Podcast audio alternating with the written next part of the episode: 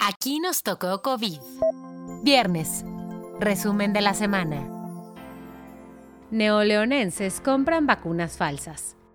El presidente se vacuna y las ganancias de Johnson Johnson. Este es el resumen semanal.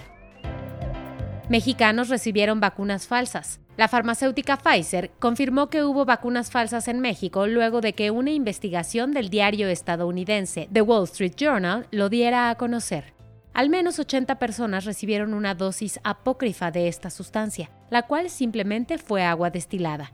Las dosis fueron administradas en el mes de febrero en una clínica del municipio San Pedro Garza en el estado de Nuevo León. El precio que pagaron por esta vacuna falsa fue de mil dólares, según la investigación de The Wall Street Journal. Durante la conferencia matutina del pasado 20 de abril, el presidente López Obrador recibió en Palacio Nacional la primera dosis de la vacuna contra COVID-19. El fármaco que se le suministró fue el de AstraZeneca. Tras ser vacunado, el presidente dijo, no duele y además nos ayuda mucho, nos protege a todos. Y hago de nuevo un llamado a los adultos mayores que todavía no se vacunan a que lo hagan. El subsecretario de Salud Hugo López Gatel advirtió durante la conferencia vespertina que tras 11 semanas de descenso en los contagios, estos han empezado a subir, especialmente en 10 estados del país. En Estados Unidos, las autoridades reguladoras ordenaron detener en una fábrica la producción de la vacuna anti-COVID del laboratorio Johnson Johnson. En aquella fábrica previamente se dio a conocer que 15 millones de dosis del medicamento se habían dañado, la farmacéutica dijo a la agencia AFP a finales de marzo que había identificado un lote de dosis en una planta de Baltimore que no cumplía con los estándares de calidad, pero no confirmó la cifra específica afectada.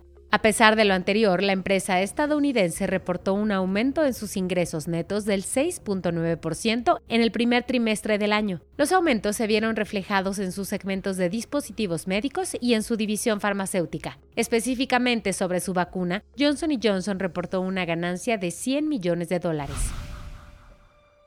La vacuna Covaxin, que es desarrollada por el laboratorio indio Bharat Biotech, demostró una eficacia del 78%. Los resultados preliminares de su estudio dividen la eficacia del fármaco entre casos leves, moderados, graves y casos severos de la enfermedad. En el estudio participaron 25.800 voluntarios entre 18 y 98 años, quienes fueron observados tras dos semanas de haber recibido la segunda dosis del medicamento.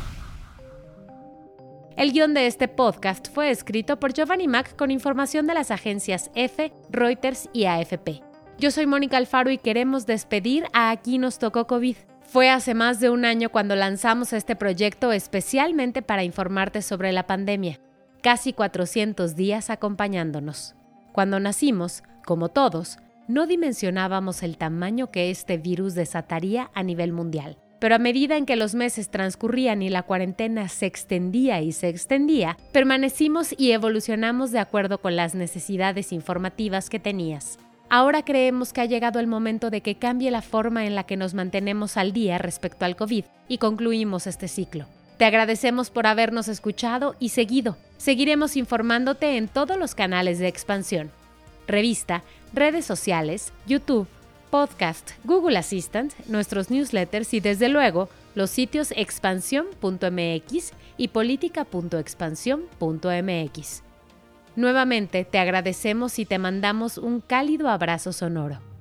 Hasta pronto.